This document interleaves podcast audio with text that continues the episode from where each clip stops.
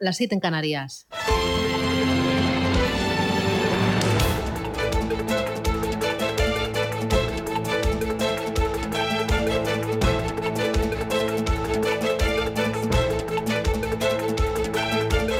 Capital Intereconomía, con Susana Criado.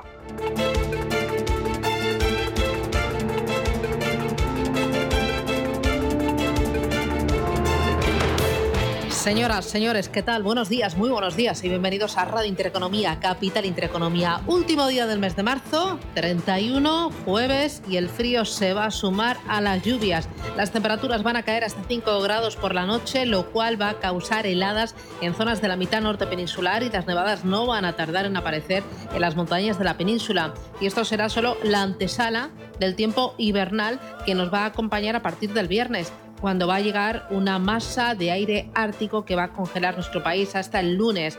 Lluvias con tormenta en el norte de España, lluvias que también van a llegar a zonas de la meseta, a Galicia, Andalucía y al nordeste peninsular. Lluvias débiles en Canarias y la calima se retira de Baleares. Las temperaturas máximas van a subir solo en el área mediterráneo, en el resto van a bajar. Así es como viene el día. El día mirando al tiempo, pensando en Semana Santa a ver si se recupera y nos da un poquito de tregua y mirando también al parte de guerra. Rusia ha intensificado su ofensiva en el Donbass y ha continuado con los bombardeos en Chernigov y en la región de Kiev, pese a haber anunciado ayer una reducción radical de la actividad militar en el norte de Ucrania. El ejército ruso dice que podría anunciar hoy mismo un alto el fuego a partir de las 10 de la mañana, pero el Pentágono eh, dice que eh, las tropas rusas eh, se marchan de Ucrania, pero para reagruparse y para volver. La inteligencia de Estados Unidos considera que los asesores de Putin están demasiado asustados para decirle lo mal que va la guerra en Ucrania y lo perjudiciales que han sido todas las sanciones internacionales. Según Reuters y según The New York Times, hay tensiones entre Putin y también su Ministerio de Defensa. Zelensky va a hablar por videoconferencia en el Congreso el próximo 5 de abril, mientras el jefe de la inteligencia de Reino Unido asegura que los soldados rusos tienen la moral baja y que se niegan a cumplir órdenes y Alemania dice que está dispuesta a actuar como garante de la seguridad de Ucrania si ésta adopta un estatus neutral y renuncia a entrar en la OTAN. El rublo, el rublo se aprecia.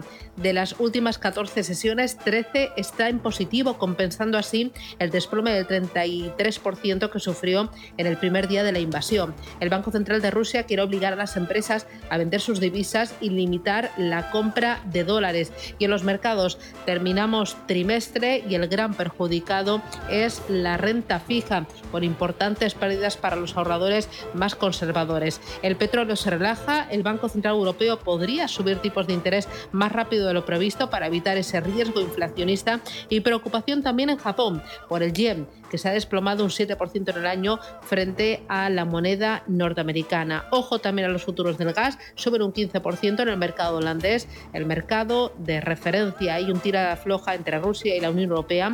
El Kremlin insiste en que sus eh, países enemigos paguen el gas en rublos y Alemania ha dicho que no, que rechaza hacerlo. Hay mucho más y se lo contamos ya enseguida en los titulares que ha elaborado Rubén Banco Santander patrocina este espacio. En Radio Intereconomía. Las noticias capitales. La inflación se dispara hasta el 9,8% en el mes de marzo. Es la cifra más alta desde 1985 debido al encarecimiento de la electricidad, los carburantes y los alimentos. El presidente del gobierno, Pedro Sánchez, confía en que el paquete de medidas económicas para hacer frente a la guerra que entra en vigor mañana sirva para atajar el aumento de los precios.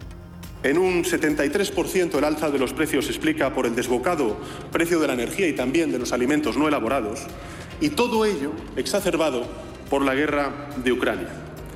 En todo caso, señorías, estamos convencidos desde el Gobierno de que el Plan Nacional de Respuesta y, sobre todo, el reciente acuerdo logrado en Bruselas para poner un precio de referencia al gas y evitar con ello su traslación al precio de la electricidad, como ustedes me han escuchado decir durante todos estos meses, nos va a permitir en los próximos tiempos doblegar la curva y estabilizar la evolución del coste de la vida. Entre esas medidas, el Gobierno va a permitir que los supermercados puedan limitar las compras para evitar el desabastecimiento.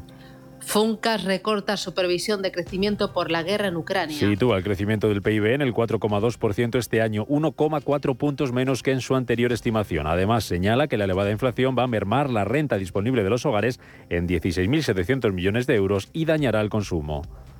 La Plataforma para la Defensa del Transporte celebra hoy una nueva jornada de paros. Por decimoctava jornada consecutiva desde el Gobierno, la ministra de Transporte, Raquel Sánchez, espera que la situación en el sector se normalice totalmente en pocos días y hace un llamamiento a la responsabilidad de todos. A veces se producen ciertas alertas o ciertas alarmas que generan comportamientos, pues quizá guiados más por el nerviosismo y por lo tanto yo creo que todos debemos ser responsables en, ese sentido. Las empresas, eh, las comercializadoras, los supermercados también en primer, en primer lugar, como todos, y por lo tanto yo creo que son medidas que tienen que tener un impacto real, pero que sobre todo también nos tienen que servir para transmitir un mensaje de tranquilidad a la ciudadanía, al tejido productivo, a las empresas y que, y que desde luego, bueno, pues eso es, lo, eso es lo más importante en un contexto complicado, no lo negamos. Joe Biden anunciará hoy sus planes para reducir el precio del combustible. Que pasan por liberar más reservas de petróleo en torno a un millón de barriles al día durante los próximos seis meses. Además, la OPEP celebra hoy una reunión en la que tiene previsto fijar el nivel de su oferta conjunta de crudo. Vladimir Putin permitirá que Europa pague el gas en euros. Así se lo comunicaba anoche el presidente ruso al canciller alemán Olaf Scholz después de que Alemania activara la alerta por el riesgo de cortes de suministro del gas procedente de Rusia. Las bolsas europeas cotizan con subidas esta mañana. Tenemos avances moderados para los futuros europeos. El del DAX subiendo un 0,15%, sube 4 centésimas el futuro del IBEX 35 y un 0,1% arriba tenemos al futuro del Eurostock 50. Avances moderados también para los futuros en Estados Unidos. Apenas llegan esas ganancias al 0,1% y en Asia signo mixto esta mañana con eh, subidas eh, para la bolsa india y recortes en el resto de indicadores. Un 0,7% se ha dejado el Nikkei de Tokio, un 1% abajo el Hansen de Hong Kong y un 0, 0,4% de recortes para la bolsa de Shanghái. Lo que baja esta mañana con fuerza es el precio del petróleo a la espera de esa reunión de la OPEP. Tenemos recortes del 4% para el futuro del Brent, casi un 5% dejándose el futuro del West Texas. Los accionistas de AENA votan hoy la reelección de Mauricio Lucena como consejero delegado para los próximos cuatro años. También van a votar las cuentas de 2021 cuando el gestor aeroportuario logró reducir a la mitad las pérdidas acumuladas durante la pandemia. Además de AENA, Unicaja también celebra hoy junta de accionistas. Y además en la agenda de este jueves vamos a conocer el dato de PIB del cuarto trimestre en Reino Unido. También tendremos dato de paro de febrero en la zona euro, ventas minoristas en Alemania, la deuda de las administraciones públicas en España y el paro semanal en Estados Unidos. H&M y BlackBerry presentan resultados y AEDAS en línea directa pagan dividendo y la nueva reforma laboral entra en vigor este jueves. Tras el periodo transitorio de tres meses dado por el Gobierno, desde hoy las empresas no podrán firmar más contratos por obra y servicio con el objetivo de intentar atajar la temporalidad en el mercado de trabajo. Banco Santander ha patrocinado este espacio. Hemos creado un lugar para ayudarte a crecer, donde cada pregunta tiene su respuesta donde acompañamos a empresas y autónomos en su camino hacia la digitalización y sostenibilidad, donde estar al día de ayudas y subvenciones, y donde se impulsa la internacionalización de todos los negocios, con contenidos pensados para aprender, inspirar y crecer. Santander Impulsa Empresa, el lugar para avanzar.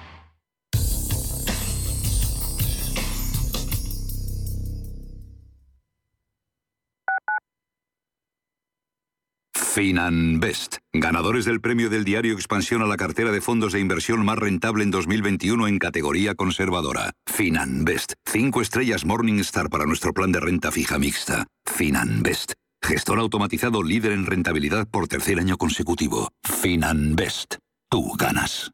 Más del 25% de la población en España se encuentra en riesgo de exclusión social. En la Fundación La Caixa facilitamos herramientas, metodologías y recursos a miles de entidades sociales para que las personas que más lo necesitan desarrollen su potencial. Solo es progreso si progresamos todos. Fundación La Caixa. Restaurante Inari Moraleja, tu japonés del Soto de la Moraleja junto al restaurante Kionansui Comprometidos con la calidad, comprometidos con su seguridad. Reservas y pedidos en el 910-070356 o en grupoinari.es, un restaurante del Grupo Inari. En Radio Intereconomía nos adelantamos al futuro con MyEconomy. MyEconomy, una iniciativa que da voz a los nuevos mercados descentralizados. Bitcoin, criptoactivos, metaverso, NFTs. MyEconomy, de lunes a viernes de 3 a 4 de la tarde. MyEconomy, el espacio cripto de Radio Intereconomía. Hola, soy Rafa Jiménez. De 12 a 2 del mediodía, en Radio Intereconomía, nos quedamos a media sesión. Una forma tranquila de ver la actualidad sin perder de vista la economía. Di que nos escuchas. La Hora de Miguel Ángel es un programa dedicado a la salud y la prevención de enfermedades. Con un lenguaje claro y sencillo, te explica cómo llevar una vida saludable. Todas las noches a la una y media de la madrugada en Radio Intereconomía.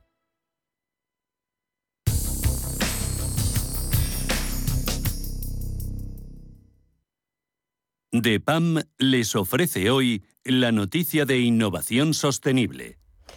Según un estudio realizado por la plataforma de inversión sostenible Spineship en 2020, la inversión sostenible en España creció un 36% y alcanzó más de los 285.000 millones de euros en 2019, lo que marcó una cifra histórica. Desde entonces, el aumento ha sido notable, sobre todo por el volumen de activos gestionados bajo los criterios SG, impulsados principalmente por la Unión Europea. Estos cambios están siendo recibidos positivamente desde entonces por el sector financiero porque añade la clarificación necesaria en esos estándares de medición.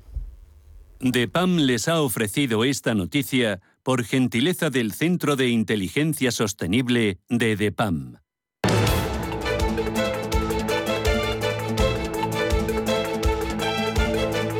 En Radio Intereconomía, la entrevista capital con Susana Criado. Esto es Radio Intereconomía, Capital Intereconomía. Enseguida vamos a ir con la tertulia capital, con Ignacio García de Vinuesa, con Fermín Albadalejo y con José Ramón Álvarez. Y antes vamos a ocuparnos de uno de los grandes asuntos del día, de la semana, del mes y del año, me temo, que es eh, la inflación y el efecto que puede tener esta inflación galopante en el crecimiento, en el consumo, en las exportaciones, en el ahorro y qué es lo que, puede hacer el gobierno, qué es lo que podemos hacer cada uno de nosotros para intentar pues, soportar pues, eh, eh, esa inflación. Nos acompaña Ángel de la Fuente, que es director de FEDEA. Ángel, ¿qué tal? Buenos días. Hola, buenos días. Un 9,8% en marzo. Esto no lo veíamos desde 1985 y esto eh, merma el crecimiento y y, es una losa para, para, la economía. Ustedes han rebajado sus previsiones de crecimiento para, el conjunto del año, eh, han aumentado también las previsiones de inflación. ¿Cómo lo están viendo? ¿Qué, escenario eh, manejan ustedes desde Fede Ángel? Pues nosotros no, hacemos previsiones detalladas de, crecimiento a corto plazo, pero vemos un riesgo grande. O sea, esta inflación o, este shock de precios eh, es resultado de, un problema de oferta, ¿no? sobre todo en, relación con la, con la energía y con, algunas materias primas de las que tanto Rusia como Ucrania son, son suministradoras importantes. de alguna forma es, parecido a, la situación de los 70, ¿no? con el shock del petróleo. El riesgo es que esto dé inicio a una, una espiral inflacionista de, de precios que suben, luego salarios que los persiguen y, y acabemos con, con unos cuantos años de, inflación elevada y a la vez eh, sin un crecimiento importante. Entonces tendríamos que intentar evitar esa espiral inflacionista y quizá la única forma o la, más eh, prometedora sería intentando llegar a un pacto para ver cómo repartimos el, el shock. ¿no? O sea, cuando los precios de lo que compras fuera suben, eres más pobre, porque te queda menos dinero después de pagar las importaciones y de alguna forma hay, que aceptar eso y ver cómo repartimos eso. En vez de intentar pasarnos la pelota unos a otros, que no conseguiremos quitarnos el shock y sin embargo aumentará mucho los precios. O sea que ese es el riesgo principal que vemos. Cuando dice un pacto entre todos, se refiere al pacto de rentas, un pacto entre trabajadores y un pacto entre empresarios y al mismo tiempo que el gobierno no repercuta, por ejemplo, esa subida de la inflación en los pensionistas, porque esto va a ser también un grave problema. Sí, exacto. O sea, todos somos todos, trabajadores, empresarios, pensionistas, eh, empleados públicos. Eh, hombre, a ver, hay, que proteger a los más débiles, entonces seguramente la, las pensiones más bajas habría que actualizarlas con algo parecido a, quizá no, no al 100% de, de la inflación, pero el resto no, no tanto, ¿no? Lo mismo con los salarios públicos y a cambio, pues los salarios privados, hay un acuerdo de moderación salarial en los próximos años y, por su parte las, las empresas tendrán que absorber parte de esto en una reducción de márgenes en vez de, una subida de precios. O sea que tiene que ser todos. Y que estén los pensionistas es muy importante. Claro, lo de los pensionistas es muy importante porque eh, lo leí ayer, eh, como se suban las pensiones eh, al nivel que está la inflación, aunque la media final de año sea más baja, es un buen pico para las arcas públicas y un pico que no tenemos. Exacto, es mucho dinero. La partida de, pensiones es la mayor del gasto público con diferencia y un 10%, un 8% de eso, más la compensación de, la pérdida de este año, pues estamos hablando de muchísimo dinero que no está nada claro dónde va a salir, a lo que hay que sumar un aumento del gasto en defensa, o sea que, pues, el, problema está ahí, sí. ¿Las medidas que ha tomado hasta ahora el Gobierno van a servir para mitigar ese alza de precios, como por ejemplo eh, la subvención a, la gasolina, esos 20 céntimos? no tanto para mitigar el, alza de precios, pero sí para mitigar el, dolor, digamos, y para permitir que algunos sectores que, que tenía muy difícil seguir operando en estas condiciones puedan seguir haciendo y para que las familias puedan seguir poniendo la calefacción, digamos. ¿no? Lo de la alza de precios es, o sea, está ahí y, esa, ese primer shock no hay manera de, evitarlo. El problema es que, luego no se cronifique y de hecho algunas de las medidas que se han tomado pues posiblemente tengan incluso un, efecto negativo en algún sentido sobre la inflación. O sea, eh, nosotros pensamos que las ayudas específicas tanto a, segmentos de renta baja como a sectores muy afectados en todo sentido del mundo, están bien puestas, pero medidas más generales como la rebaja generalizada la subvención realizada de los a los carburantes, pues seguramente no es buena idea, porque por un lado estás subvencionando a, gente que puede absorber el shock, no necesitaría especial ayuda, y por otro lado estás estimulando la demanda, que es lo, último que, queremos ahora, ¿no? Con, en relación con los carburantes. Eh, ayer el presidente del gobierno decía que más del 70% de la culpa de esta inflación que tenemos del 9,8% responde a la guerra de Ucrania y responde al encarecimiento de las materias primas. ¿Esto es así? Porque esto venía de antes, ya lo veníamos arrastrando el año pasado. Bueno, pero el, el, problema de alguna forma es, sigue siendo el mismo. O sea, el problema de las materias primas Em, empezó antes, en parte por los famosos cuellos de botella, recuperarse la actividad muy rápido después de, la caída del COVID, pero también seguramente el, el, temor o la tensión con Rusia ya existía hace unos meses y probablemente la, la postura de Gazprom que iba apretando las tuercas con el gas, esto empieza antes de, la guerra, ¿no? O sea que es muy difícil deslindar lo que es el efecto de la, de la guerra per se del efecto de la situación previa de tensión con, con Rusia. Y sí, el, grueso del, de la presión sobre los precios viene de ahí, de, esa situación y de, los problemas de oferta de energía y otras materias primas. Pero ¿por qué suben los precios más en España que, por ejemplo, en Alemania? ¿Qué, qué, qué tiene nuestra economía para que la inflación sea más elevada? Cuando dependemos menos del gas de Rusia, por ejemplo, que Alemania bueno, dependemos menos del gas de Rusia, pero dependemos de otras fuentes de gas y el gas de Rusia, pues eh, hasta ahora, no sé ahora exactamente cómo está, de alguna forma era más barato, eh, mientras que nosotros comprábamos un gas que está más expuesto a, las fluctuaciones internacionales, no tanto la parte de Argelia como la parte de, gas licuado que se compra en mercados internacionales, entonces, bueno, teníamos menos riesgo de que dejara de venir pero posiblemente sentíamos más rápido la, presión de los precios y luego pues cada economía es como es y la nuestra pues tiende a, a subir precios rápido en circunstancias como esta. Eh, dos, tres cositas más. Em, ayer el presidente del gobierno también decía que los gobiernos van a poder, no, los supermercados van a poder limitar productos si hay desabastecimiento. ¿Qué le parece la medida y esto qué consecuencias puede tener?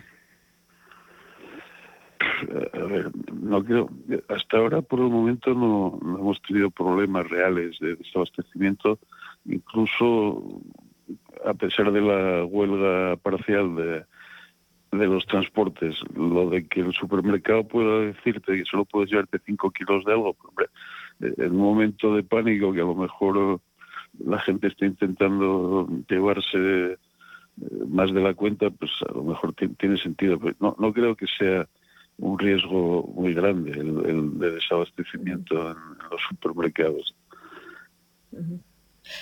¿Ustedes creen que la inflación se va a moderar eh, a partir del verano o a medida que la tensión entre Ucrania y Rusia merme? Eh, ¿Cómo ven el conjunto del año en cuanto a la inflación? Porque sí que existe ese temor de que se convierta en, eh, estructural. No sé qué riesgos puede conllevar el tener inflación tan alta, porque realmente los tipos de interés están, los reales, en negativo, muy en negativo. Muy negativo, sí. A ver, el, shock de precios es difícil que se mantenga con esta intensidad, ¿no? O sea que, digamos, la inflación importada debería de, ir reduciéndose. Eh, lo cual no quiere decir que el problema desaparezca. O sea, el problema con, con Rusia yo creo que es, ahora un problema estructural, ¿no? O sea, hasta ahora pues Rusia era un socio comercial más, no ahora da la impresión de que no es un socio muy fiable y se han recrudecido las tensiones con ellos. Entonces, incluso a medio y largo plazo, pues eh, esa oferta rusa de, cosas importantes, pues pues tiene una, una marca de interrogación, ¿no? Y, eso va a hacer que, siga habiendo problemas o por lo menos miedos sobre, sobre la oferta, lo cual, pues bueno, afecta al final a los precios de las materias primas. Pero una vez que ha habido un escalón en el nivel de precios, no es de esperar que, todos los años tengamos un escalón similar, sino que los precios vayan estabilizándose a un, nivel más alto. O sea que la, inflación tendría que ir cayendo, la inflación importada por lo menos. El problema sería luego a nivel interno esa espiral de, precios salarios si no, si no la podemos controlar. Eh, ¿Cuánto va a tardar esto? Pues, pues no lo sabemos. O sea, es, es probable que este año sea muy malo y que el año que viene sea, sea algo mejor, pero nadie tiene una bola de cristal que funcione muy bien. Pero al final tener unos precios tan elevados durante tanto tiempo lo que provoca es una pérdida de competitividad en nuestra economía, eh, daña el poder adquisitivo de los hogares, daña los beneficios empresariales, eh, es un enemigo muy importante. Y, ahí lo que usted decía, un pacto de rentas de todos, ¿no? Eh, de funcionarios, de empleados eh, de empresas privadas, de pensionistas, eh, porque si no nos enfrentamos al, abismo. Sí, o sea, una subida de precios de la importación te hace más pobre. Eso está ahí. Entonces, si no somos capaces de repartirlo de una forma razonable, pues eh, tendremos una presión inflacionista que, que nos dejará a todos igualmente mal o peor que, que si no, ¿no?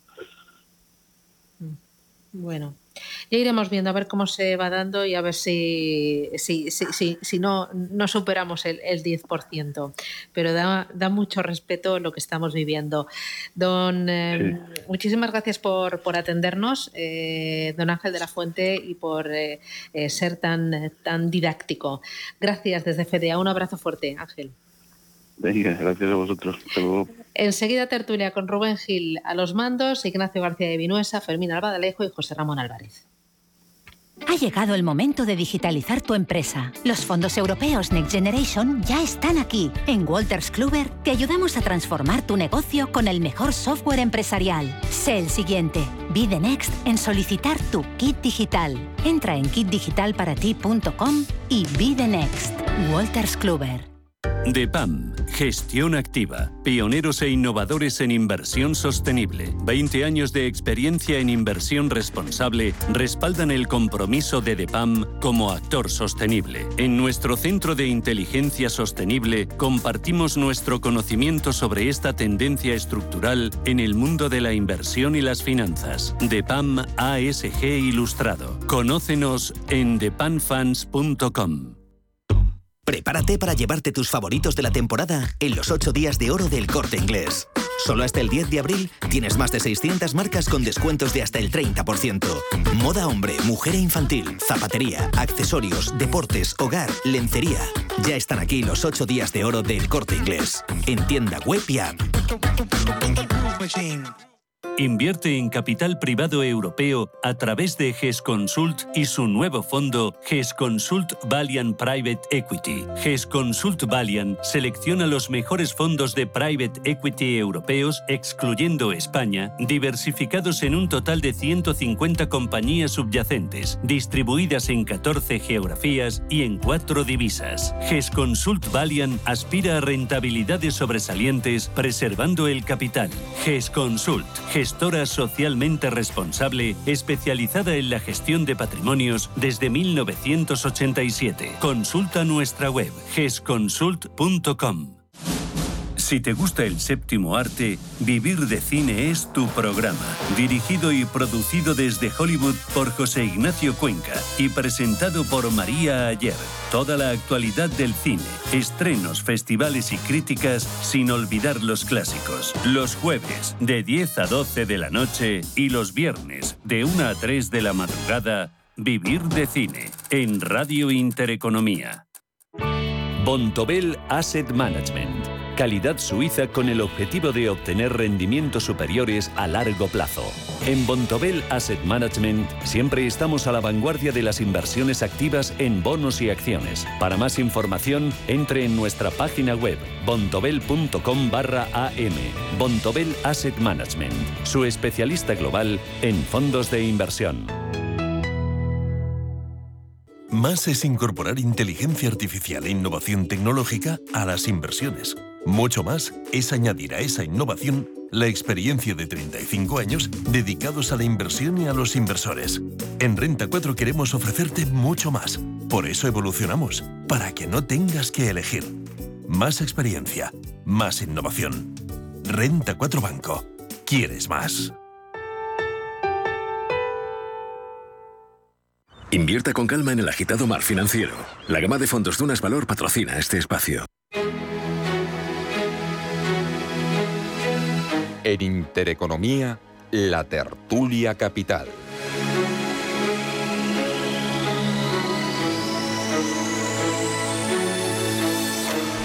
Hoy con Ignacio García Vinuesa, economista. ¿Qué tal, Ignacio? ¿Cómo estás? Hola, buenos días. Muy buenos días. Muy bien, pues de jueves.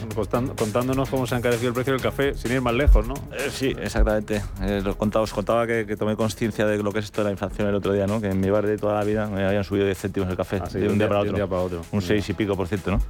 Pues sí. Pues ¿Y eso puede hacer que tomes menos café? Eh, yo o, tomo, que te, o, que te, lo pienses. Yo, yo, tomo poco, pero vamos, hombre, de todas formas vamos a decir una cosa, o sea, hemos asimilado como normal pagar 1,70 por un café. Bueno, sí, me parece espectacular, ¿no? Sí, sí, pero bueno, he pasado de 1,60 a 1,70. Pues no, me lo seguiré tomando, eso es otro porque si no, no me espabilo. si ¿eh? cuesta un café 1,60. Fermín Alejo, presidente de CEAGE, ¿cómo estás, Fermín? Buenos días. Muy buenos días. ¿Qué tal todo? ¿Tú a cuánto pagas el café, hombre? Bueno, yo, yo pago el café casi, casi igual, ¿no? Entre 1,50 y 1,60, que es como está aquí en Madrid prácticamente en todos los sitios. Que... ¿Dónde quedaron aquellos cafés 80 céntimos? 80 Cuando éramos jóvenes, aquellas cañas. A... 80 pesetas. 80 pesetas. 80 pesetas. Hemos pagado las cañas en pesetas. cuando, cuando, salías con mil pesetas y volvías con 500. Sí, sí, era una locura. Sí, sí, José Ramón Álvarez, profesor de la Escuela Técnica Superior de Ingenieros Industriales. ¿Cómo estás, profesor Álvarez? Buenos días, Buenos viendo, días. viendo, aquí el panorama. ¿Qué tal? ¿Y cómo está, cómo está el panorama? El panorama, pues yo me veo, no, no sé el café, pero yo me veo con el tupper de fruta en el coche a la hora de comer. bueno, hombre, es muy sano. ya, ya, sí, Eso sí. Muy sano. Vamos a adelgazar a la, la fuerza. tampoco está barata. ¿Eh? No, no, claro, ha subido todo. El, alimentación en pequeños céntimos, 10 céntimos, 20 céntimos. Si no son números redondos o no es un producto que consumes habitualmente, no te das ni cuenta. Ya. Te das de cuenta al pagar en la caja. Claro, exacto. Bueno, vamos a hablar de la inflación, que la tenemos en, fíjate, desde el año 1985 no, no veíamos... Esto decía Ángel de la Fuente de FDA, que es un problema de de oferta y que para atajarlo hay que hacer un pacto de, un pacto de rentas. Decía como un pacto para repartirnos el impacto, Ignacio, entre trabajadores, por la vía salarial, moderación salarial, decía, y entre, y entre empresas. Eh, menos, menos margen. Contadme esto, contadme, explicadme cómo podemos atajar la inflación y por qué tenemos los precios en los niveles en los que los tenemos. Empezamos diciendo que era transitorio, que era por la guerra, pero ya no sé si estas dos excusas nos siguen valiendo. Bueno, hombre, eh, que los precios llevan subiendo. Es que los precios llevan subiendo desde el verano del año pasado. O sea, llevamos nueve meses con los precios eh, eh, cabalgando de manera sostenible al alza, ¿no? Y la verdad es que, bueno, yo ayer escribí una cosa que, decía que, mientras el presidente pues, se había dedicado a hacer ese gesto suyo tan, característico de mirarse las uñas en el escaño, ¿no? es decir, que, que no habíamos no habíamos visto, bueno, salvo la medida esa de, bajar un poco los impuestos a la electricidad, además, para aliviar un poco la factura del mes, no habíamos visto absolutamente nada sobre lo que venía. es decir, es que eh, es indudable que, la inflación a los niveles a los que ha llegado tiene mucha influencia el tema de la guerra, además, ¿no? Pero si a lo mejor si no estuviéramos en el 9,8, a lo mejor estaríamos en el 6, que sería igual de grave. O sea, es decir, que al final eh, bueno, la eh, subyacente, fíjate, está en el... La subyacente está en el 3,4, que yo muchas veces digo que, que, nos quedamos en el dato del 9,8, que parece así como muy, muy, muy, impactante y demás, pero el que es verdaderamente grande es el 3,4, que es eh, lo que afecta a lo que estábamos hablando, al día a día de nuestras compras, de, todo, ¿no? Porque el otro pues, puede oscilar más o menos, ¿no? Entonces, evidentemente, pues habrá que hacer un esfuerzo todo. Lo que pasa es que siempre se pide el esfuerzo a los mismos, El esfuerzo siempre es de los trabajadores de las empresas. Y el gobierno, no. ¿eh? porque el Partido Popular o algunos partidos de la oposición llevan un tiempo pidiendo que, oye, eh, ayudar eh, con el tema de, los impuestos y demás. O sea, el deflactor del IRPF, por ejemplo, o sea, es decir, o sea, la gente va a seguir pagando el mismo los mismos impuestos, la misma tasa de impuestos y demás, pagando un 10% más todos los meses de, gasto, ¿no? Con lo cual, pues bueno, pues, pues a mí me parece que las medidas que se anunciaron ayer no, no dejan de ser parches, es que son parches y tampoco van a conseguir nada Em, em, para controlar la inflación a corto plazo, ¿no? Entonces, bueno, pues, pues no veo mucha solución realmente en el mm. tema, ¿no? Fermín, ¿tú cómo lo ves? Bueno, yo, yo lo que creo es que, deben de hacer que deben de hacer ajustes, que deben de hacer reajustes. Sobre todo, eh, presentábamos el 7 de marzo el Instituto de Estudios Empresariales, presentábamos un, un estudio muy minucioso en el que eh, calculábamos y se lo ofrecíamos al gobierno, calculábamos que, podían ahorrarse 60.000 millones de euros en gasto ineficiente que actualmente tiene el Estado. ¿no? Es decir, en un gasto que no afecta ni a educación, que no afecta a sanidad, que no afecta a, los, servicios eh, esenciales del, del, del Estado. ¿no? Eh, eso por un lado. Por un lado, el gasto ineficiente que tiene el, propio armatoste del Estado. ¿no? Por otro lado, la bajada de impuestos que venimos reclamando desde las organizaciones empresariales de manera, eh, yo no sé, sea así diaria, cada dos horas, cada tres horas, porque es, es, la única manera que tenemos de mover la economía y de que se creen empresas. A ver con qué cara vas tú ahora a decir a la gente que abra una empresa, que, que emprenda, que, que, se, que se arriesgue su capital y, eh, en, este, en, este, en este momento de incertidumbre eh, global. Pero es que veníamos del 1,3% de inflación hace un año. Es que en enero ya estábamos hablando en estos micrófonos de, de la inflación disparada. Es que en enero no estaba Putin. O sea, yo no quiero ser demagogo y efectivamente eh, la guerra de Ucrania ha afectado no solo a España, ha afectado a todos los países de Europa. Pero, pero lo que sí es cierto es que, que, nuestra economía está muchísimo peor. O sea, estamos hablando de que Alemania depende mucho más del gas ruso, muchísimo más, tiene muchísima más dependencia del gas ruso que España, pero España está disparada. Hoy pone un, 9,8, sabemos que el dato es del día 20... 20 hasta el 21. Hasta, el, 21, hasta el 21 bueno, pues muy probablemente estemos muy por encima del 10, ¿no? Y Alemania está mm, dos, tres puntos por debajo de España. Abro paréntesis, será que hablas de las empresas y de, crear empresas. Hoy, hoy también, y ya lo contábamos, hoy entra en vigor de manera plena ¿no? la, reforma laboral después de ese periodo de tres meses transitorio que dio el, gobierno. Mañana es cuando entra en vigor el decreto que se aprobaba el martes en Consejo de Ministros. Desde hoy las empresas no pueden hacer contratos por obra y servicio. El contrato que hay que hacer es el indefinido. ¿Pero hoy las empresas pueden despedir y mañana ya no? ¿O, cómo, cómo, va esto? Bueno, esto lo que... Por causas objetivas, digo. Esto lo, único que va, que, va a que va a permitir, y ya se lo dijimos al gobierno, es, es que haya más, eh, más despidos y que haya más paro. O sea, ahora mismo las empresas no están, no estamos en, en un momento, en el momento de incertidumbre que se vive, porque claro, aquí lo que la ministra Yolanda Díaz comentaba el otro día en, eh, en, en la intervención, o O sea, hacía una, hacía una afirmación que, que, en cuanto a la, rescate os la digo, eh, que, era tremenda, ¿no? O sea, que al final decía que, que los empresarios no, no, podíamos despedir, que no era momento de despedir. En momentos malos no hay que recurrir al, despido, algo así decía. Que los empresarios no despedimos por, por, por, gracia o porque nos apetezca, o nos levantamos por la mañana y decimos, vamos a despedir a la plantilla. A ver me cargo. Vamos a ver, vamos a ver, vamos a ver cómo, cómo bajo mi facturación. Mm. Vamos a ver cómo vendo menos. yo no veo a un empresario haciendo eso, ¿no? O sea que...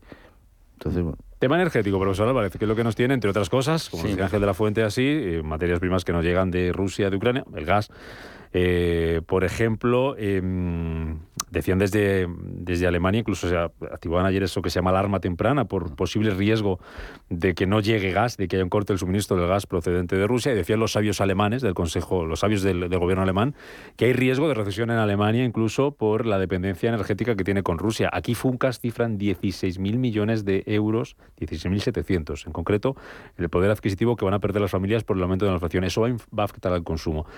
Tenemos riesgo de recesión en Alemania. Tenemos esto que puede afectar al consumo. ¿Esto cómo puede afectar al crecimiento, a, pues es un, a la recuperación. Un torpedo en la línea de flotación. Es evidente que Alemania, como viene en la prensa hoy, está preparando a su población para el razonamiento energético.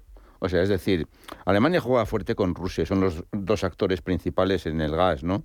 Eh, que si me dice Putin, me vas a pagar en rublos y compras rublos para pagarme, así sube mi moneda, y Alemania dice, ni hablar, te voy a pagar en euros, ¿no? Pero es evidente que el racionamiento energético está ahí, y está por las dos vías, porque hay menos cantidad y también está por la vía de precios la inflación sigue subiendo, como habéis dicho, y, los precios ya están en precios máximos. El tema de alimentos, bueno, es que España es el país de Europa donde más ha caído el consumo en el año 21, cerca del triple del segundo donde más cayó. O sea, no ha sido una caída pequeña o una cosa de décimas, no, no, ha sido una caída estrepitosa.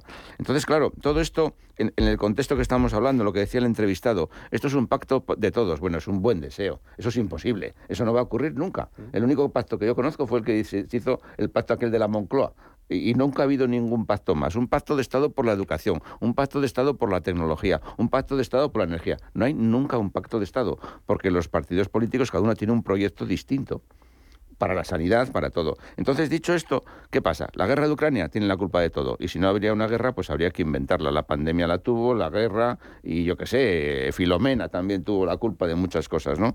Pero claro, aquí eh, eh, la clave está en, en, este plan de 24 horas de carburantes. ¿Por qué el gobierno opta por la máxima recaudación y no quiere bajar los impuestos? Esa es la clave. ¿Por qué hace esto? Pues para recaudar lo máximo. ¿Y para qué quiere recaudar lo máximo? Pues ya se deja entrever, por ejemplo, para no tocar las pensiones. ¿Por qué? Porque son votantes porque son nueve millones de votos. No hay que olvidar que el pensionista vota. El joven no vota hasta que no tiene 18 años. Con lo cual, Claro, y las elecciones eh, son bueno, como máximo en noviembre del 23, si se pueden adelantar. Y, el, y el, autónomo no tiene ni tiempo para votar. no, pero es que, pero es que eh, sobre la economía española se cierne un segundo problema bastante acuciante, que es el tema del déficit público, ¿eh? que no lo podemos olvidar, que está en el 7, y pico por ciento.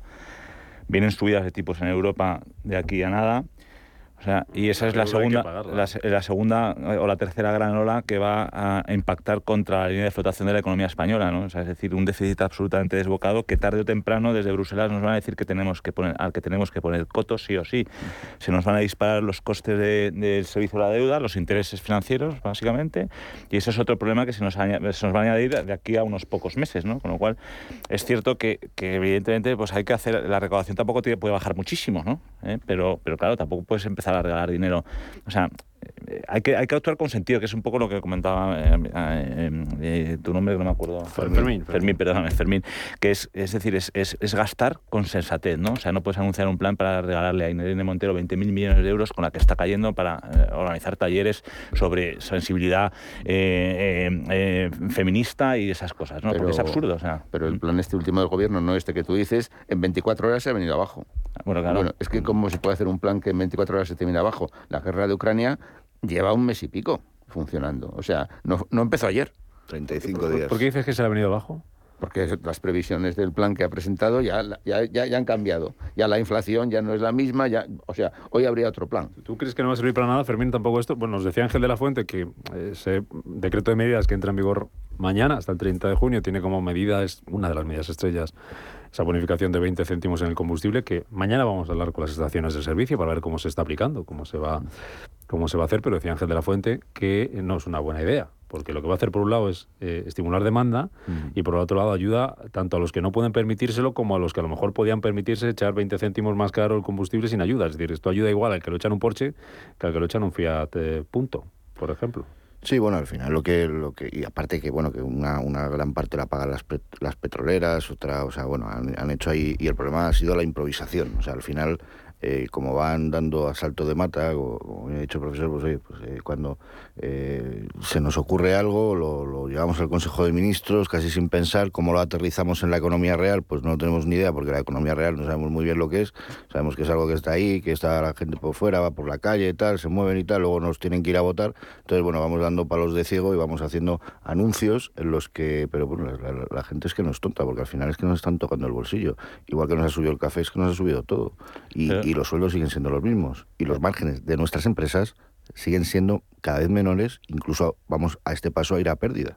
Eso es las Es que, gasolineras. es que hay uno, el tema de las gasolineras, además, que si me permite que te apunte un, un tema, a- a- es una medida que ha nacido muerta, ¿no? Porque las gasolineras que han hecho han empezado a incrementar los precios antes de entrar en vigor por una cosa muy sencilla, es que la gente se cree que las gasolineras ganan muchísimo dinero. Las gasolineras son unos negocios de márgenes muy estrechos. Una gasolinera se lleva entre 4 y 7 céntimos por, por litro, o 8 céntimos, el, el gasolinero, el que explota la gasolinera.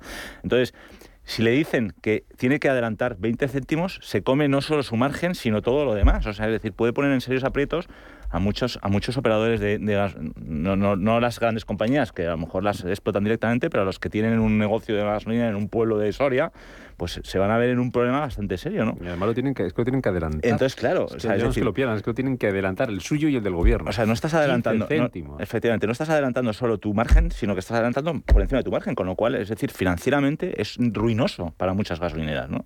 Con lo cual, ¿qué han hecho? Dice, joder, pues yo tengo que subir los precios un poco, porque si no estamos apañados. Mira, mañana hablamos, de- repito, ¿eh? mañana Mm. vamos a hablar con, con la patronal de estaciones de servicio y esta semana ya ha alertado de que puede haber, por un lado, problemas de desabastecimiento, pero por otro incluso eh, estaciones de servicio que les interesa más cerrar que estar sí, abiertas. sí, y ha sido muy textual, decía, no descarto eh, que haya empresarios que tengan que hacer una obra en su gasolinera y, bueno, pues aprovechen estos tres meses. Claro, porque, porque ¿quién va a ven- o sea, es que se va a encontrar gente que se, se va a tener que vender a pérdida. O sea, vender a pérdida hasta que recupere el dinero del gobierno, que como apuntaba Fermín, será tarde mal y probablemente nunca. O sea, bueno, nunca no lo sé, pero vamos, pero tarde y mal seguro. Tarde, tarde seguro. ¿Eh?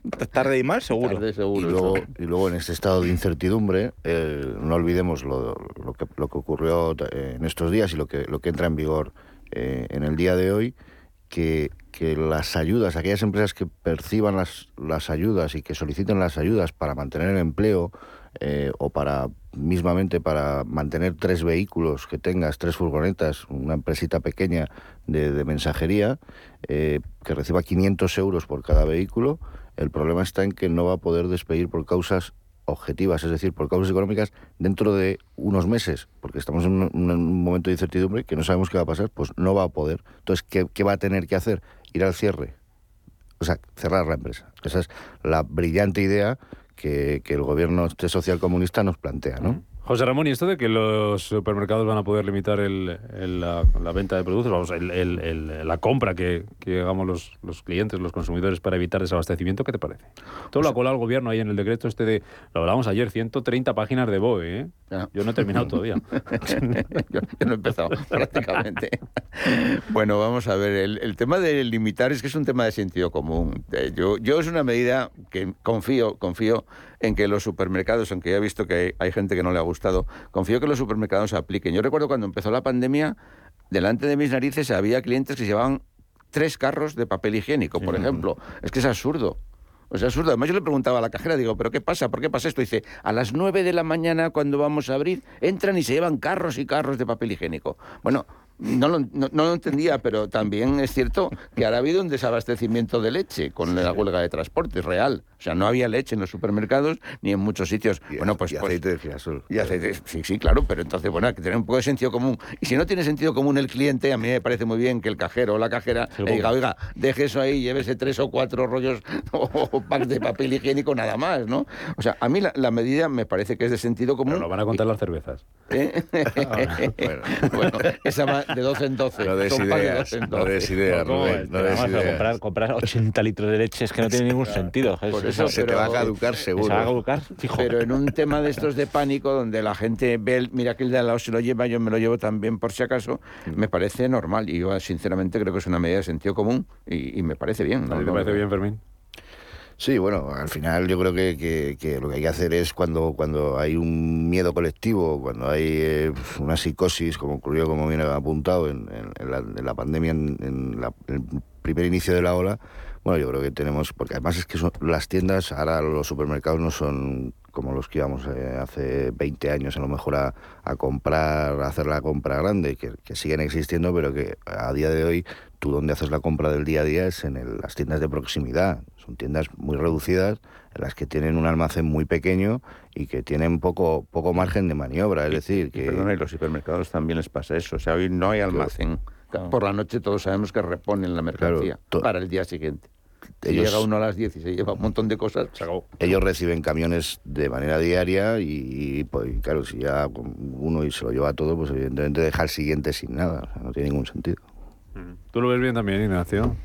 Bueno, yo todo lo que sea limitar al consumidor me gusta poco, pero es cierto que tienes que poner un cierto, un cierto coto, porque es que no tiene, ningún, ¿no? tiene, ningún, sentido, porque además lo he vivido, o sea, es decir, es una cosa, un tema personal. O sea, que yo he ido a comprar un litro de leche y el otro día en Carrefour de Alcobendas no había. No había un litro de leche. Yo quería uno, ¿eh? No quería llevarme una...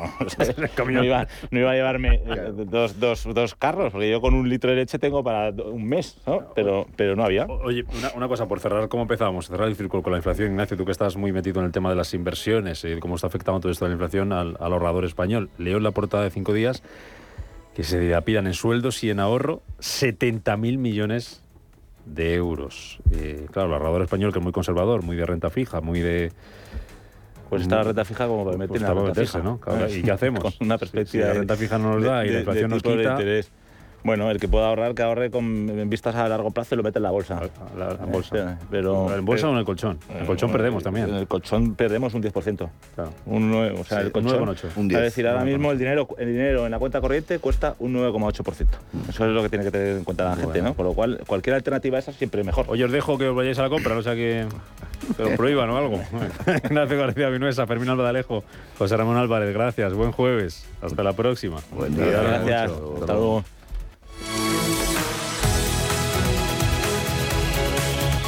Dunas Valor, la gama de fondos que protege al máximo su inversión, ha patrocinado este espacio. Prudencia, constancia, equilibrio y flexibilidad. Valores imprescindibles para una buena inversión. Gama de fondos Dunas Valor, la gestión independiente que sabe cómo proteger al máximo su inversión en el mar financiero. Información publicitaria de productos financieros. Consultar la información legal en nuestra web dunascapital.com. Prepárate para llevarte tus favoritos de la temporada en los 8 días de oro del corte inglés. Solo hasta el 10 de abril tienes más de 600 marcas con descuentos de hasta el 30%. Moda hombre, mujer e infantil, zapatería, accesorios, deportes, hogar, lencería. Ya están aquí los 8 días de oro del corte inglés. En tienda web y app. ¿Estás harto de bajas rentabilidades? ¿No quieres seguir pagando altas comisiones a tu banco o gestora? Finicens es la solución perfecta para gestionar tu patrimonio. Traspasa tus fondos de inversión a Finicens y podrás obtener una mayor rentabilidad. Infórmate en el 910-483-004 y en finicens.com. Finicens, especialistas en inversión indexada. Si eres emprendedor, profesional o empresario y quieres estar al día en los temas que afectan a tu empresa, Cultura Emprende es tu programa. De la mano de Alejandra Rompedrique, Víctor Delgado y Ángel Calvo Mañas, conocerás las experiencias de otros empresarios y estarás al día en marketing, formación, tecnología, fiscalidad, eventos y más. Los viernes de 7 a 8 de la tarde en Radio Intereconomía.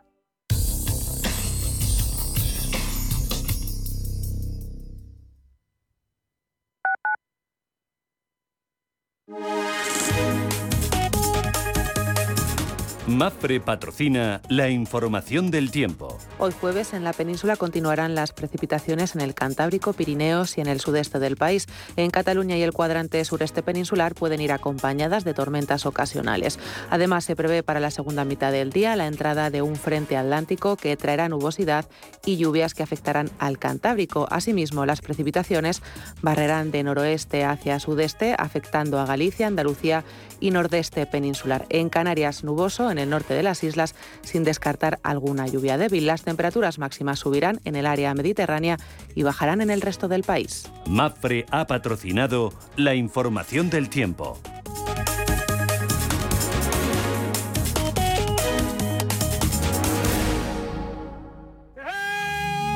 Si tu pasión es la caza, sueñas con el sonido del río mientras lanzas tu caña o simplemente disfrutas del campo y la naturaleza, este es tu programa. Caza, pesca y naturaleza. Todos los sábados y domingos de 7 a 8 de la mañana en Radio Intereconomía. Coordina Marcos Ruiz.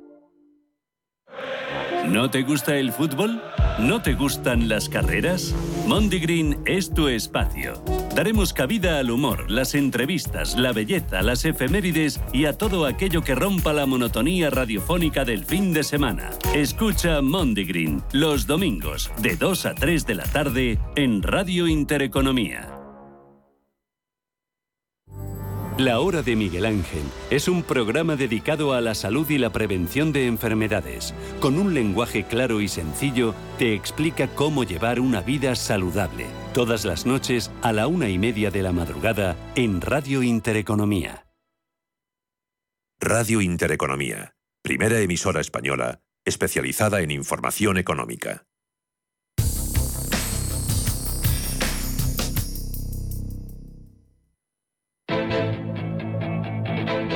Gestión, acción, valor, capital intereconomía.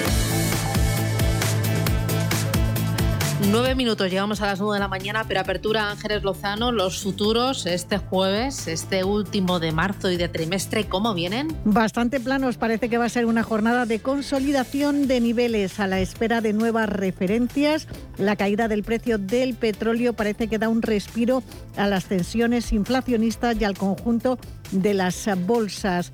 En esta última jornada el selectivo intenta al menos apuntalar el nivel de 8.500 puntos y cerrar por encima de los 8.400 79 con los que finalizó el mes eh, de febrero. Es una jornada intensa de referencias. El Banco de España publica las cifras de deuda pública de cierre de 2021 y la balanza de pagos de enero, mientras el INE saca a la luz el índice de cifras de negocios empresarial también del mes de enero. Y fuera de nuestras fronteras destaca la tasa de desempleo de la eurozona. También vamos a conocer en Estados Unidos el paro semanal, las nuevas peticiones de subsidio por desempleo, los ingresos y gastos personales de febrero y el índice PMI de Chicago en el mes de marzo. En el ámbito empresarial, los inversores deben tener en cuenta las juntas de accionistas de AENA y Unicaja y el reparto de dividendos de AEDAS Homes y de línea directa aseguradora. Tenemos la prima de riesgo en 89 puntos básicos y la rentabilidad del bono a 10 baja al 1,43. En Europa el día, Paloma, ¿cómo viene? Con movimientos muy estrechos para los futuros, en positivo el del DAX subiendo un 0,15, plano el futuro de la Bolsa de Londres y con una ligera tendencia bajista el futuro de la bolsa parisina. Tenemos ya bastantes referencias que nos llegan desde el viejo continente. Por un lado, el Producto Interior Bruto de Reino Unido creció el 7,4% en 2021 según las últimas cifras revisadas. En los últimos tres meses del año, el PIB británico creció un 1,3 frente al 1% estimado en el mes de febrero. Aún está un 0,1% por debajo de los niveles de 2019. También hemos conocido IPC preliminar del mes de marzo en Francia, 5,1%. Es la lectura más alta desde 1997, año en el que cambió la metodología. Y también tenemos referencias de ventas minoristas en Alemania. En febrero, en términos mensuales, la subida fue del 0,3% por debajo de lo esperado. En términos interanuales se sitúan en el 7%. Y en cuanto a protagonistas de la jornada, tenemos resultados de HM, la sueca. El segundo minorista de moda más grande del mundo ha ganado más de 30 millones de dólares y venía de pérdidas en el año anterior. Y recordemos que venimos de un eh, continente asiático con mayoría de caídas, la más abultada la del Hansen de Hong Kong, marcado por los resultados empresariales y también por un mal dato de PMI manufacturero en el mes em, de marzo. Números verdes en el Kospi surcoreano, avances del 0,45%. Los futuros en Wall Street están prácticamente planos, aunque ya se han dado la vuelta y cotizan con ligeras subidas.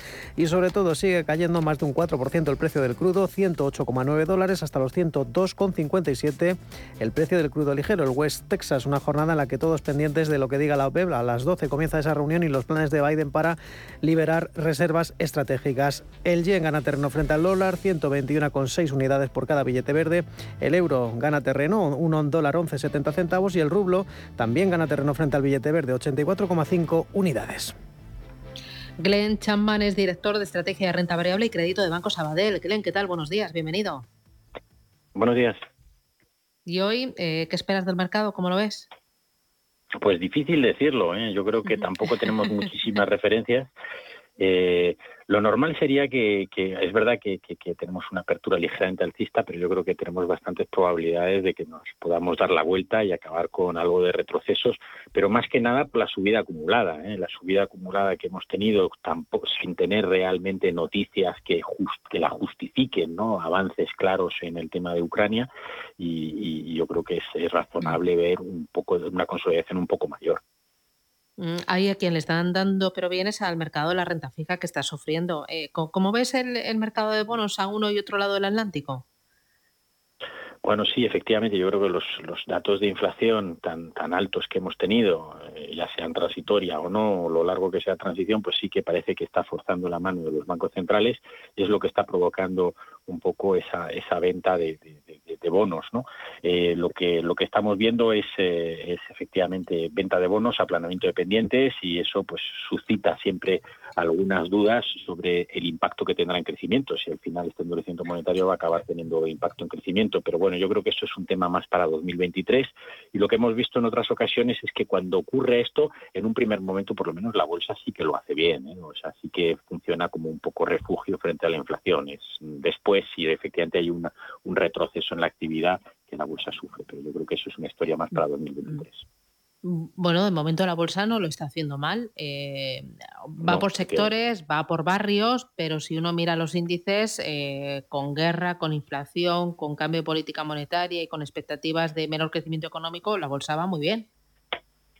Sí, sí, efectivamente. Bueno, seguimos teniendo, seguimos teniendo, no hay que olvidar que seguimos teniendo crecimiento económico. O sea, lo que estamos aquí enfrentándonos es a una ralentización de un crecimiento que venía siendo muy fuerte eh, y con problemas de inflación, efectivamente, algunos problemas de distorsiones en suministro, pero en general el, crecimiento sigue siendo positivo, eh, gracias también pues a ese efecto base, a esas inercias que vienen del 2021 y, a la política fiscal también. Muy bien. Glenn Chapman, Sebanco Sabadell, gracias. Que tengas buen negocio, que tengas buen día. Cuídate. Gracias. Hasta luego.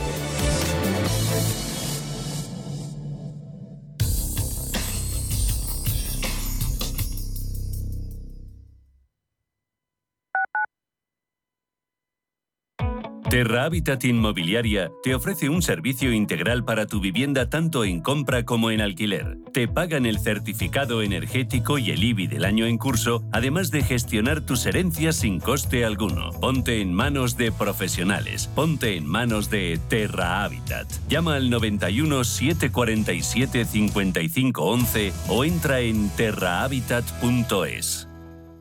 WeCity es la más reciente e innovadora plataforma de inversión inmobiliaria. En WeCity podrás invertir en las mejores oportunidades inmobiliarias y diversificar tus ahorros de manera fácil, rápida y segura. Entra hoy en wecity.io e invierte en un solo clic. O si prefieres, llama al número 679 667 623 y te ayudaremos. Me caso, el día más importante de mi vida, con la gente que más quiero y en un sitio ideal. En el transporte de los invitados no me la podía jugar. Si necesitas desplazarte en grupo y lo quieres hacer con total seguridad y tranquilidad, confía en el transporte discrecional. Autobuses y minibuses que te permitirán moverte atendiendo a tus necesidades y de forma sostenible. Comunidad de Madrid. Si eres emprendedor, profesional o empresario y quieres estar al día en los temas que afectan a tu empresa, Cultura Emprende es tu programa. De la mano de Alejandra Rompedrique, Víctor Delgado y Ángel Calvo Mañas, conocerás las experiencias de otros empresarios y estarás al día en marketing, formación, tecnología, fiscalidad, eventos y más. Los viernes de 7 a 8 de la tarde en Radio Intereconomía. Los domingos a las 10 de la noche tienes una cita con El Club de los Negocios Raros. Un magazine dedicado al mundo de los libros. Actualidad, entrevistas, literatura y poesía tienen cabida en este espacio cultural de Radio Intereconomía. Dirigido por Andrés Sánchez Magro. Todos los domingos a las 10 de la noche.